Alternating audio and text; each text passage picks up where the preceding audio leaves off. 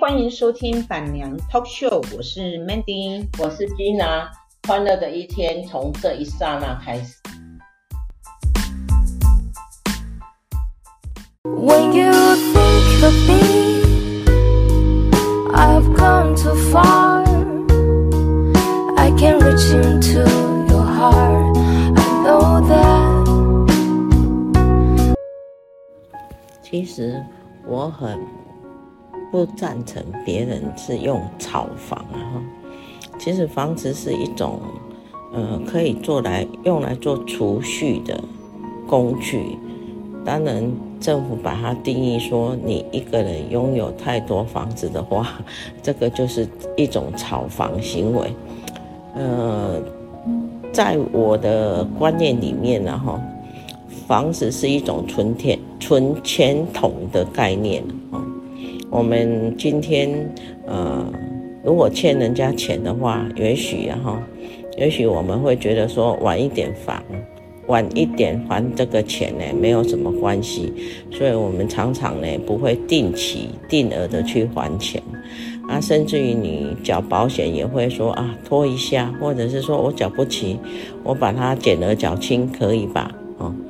但是呢，房子呢，如果你不去缴贷款的话，那你房子就有可能遭到呃银行的法拍，那你前面存的房子存的所有的钱呢都没有了。那就在这个观念底下呢，一般人不会去做，也不敢不去缴贷款，然后除非你是真的没有办法。所以呢，我会觉得说，其实。一个人名下拥有很多房子呢，也不定义为说，也不能定义为他是炒房了哈。Anyway，我总是觉得，呃，买房子比买股票来得安全了哈。股票真的是不可控的因素太多了。如果你纵然是你是买 ETF，你也是把钱缴到 ETF，由那个基金呃管理员呢去。呃，挑选哈所谓的优秀股票，嗯，去做套投资操作了。但是这个含人为因素呢太多了，所以一般呢，如果我都会奉劝年轻人啊哈，在你还没有房子之前呢，尽量也就不要去买股票。如果你有一笔钱，呃，最好的选择是去买房子，因为。你一个人至少每年都必须啊，糟糕，一个人每人的一生哈，嗯，总不能去大街搭帐篷吧，所以安安身之所呢，相对很重要，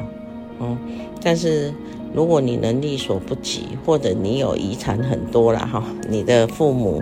呃，可以留下很多房地产给你的话，那当然你就不需要去买房子。但是如果在没有情没有房子的情况之下，而你的父母也没有很多房地产给你的情况之下，我觉得每一个人要先把自己的安身立命之所呢给处理好了哈。无论如何哈。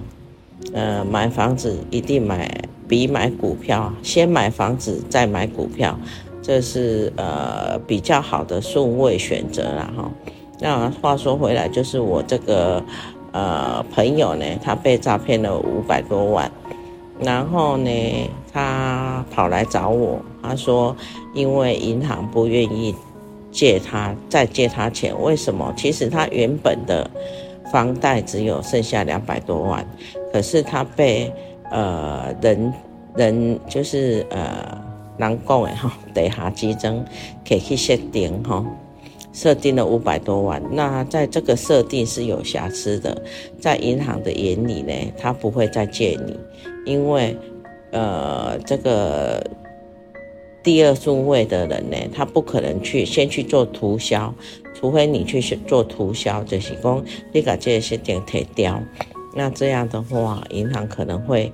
再把钱呃贷给你，要不然的话，你这栋房子已经超过百分之五十，那而且它的第二个顺位的这个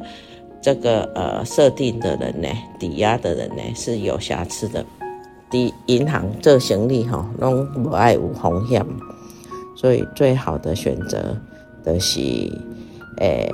我后来想想的哈，诶、欸，上好的解决的方式嘛是把这间厝卖掉。那因为他的房子地点还不错，啊，坪数还可以，本身的条件很好，房子本身的条件很好，所以呢，卖掉呢，他还有。呃，还有好几百万的钱，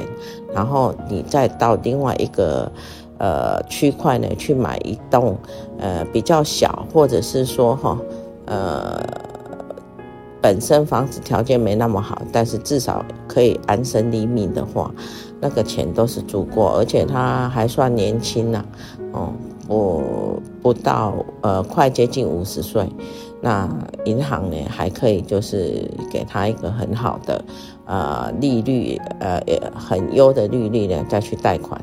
呃，我是这样跟他说啦，就把它当做说，你当初买这个房子，你这么多年来你存下来那么多钱，不要去呃想。你房子涨价的事情，我们就把它当做涨价归功吧，这样心情也许会比较好一点，然后，可是无论如何，呃，它的好处是因为当初他把钱拿去买房子，而不是拿去买股票，啊，所以呢，他这个房子随着呃房市的好呃房市的涨跌哈。呃，总算还可以解决这一他目前所遇到的困难了哈啊，所以我就说房子其实呃有很多好处了哈，先买房后买股哎，这个是有好处的哈。那我也想要在这边呼吁大家哈，呃，股票，嗯，如果要操作股票吧，还是经过自己的证券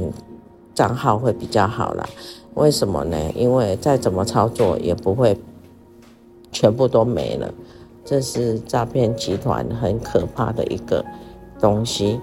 好，今天我们的分享就到这里，拜亚当机。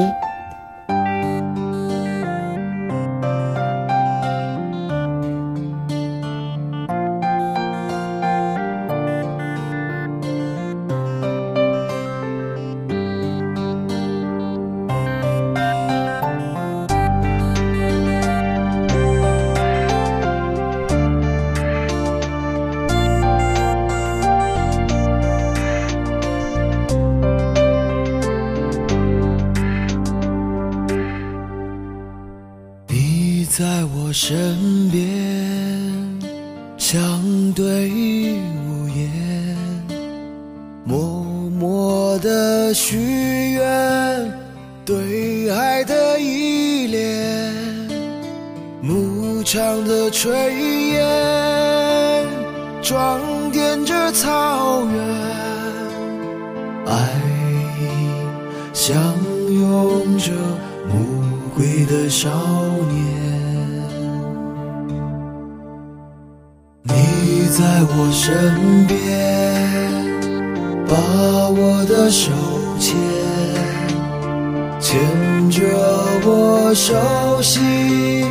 不变的誓言，高高的雪山。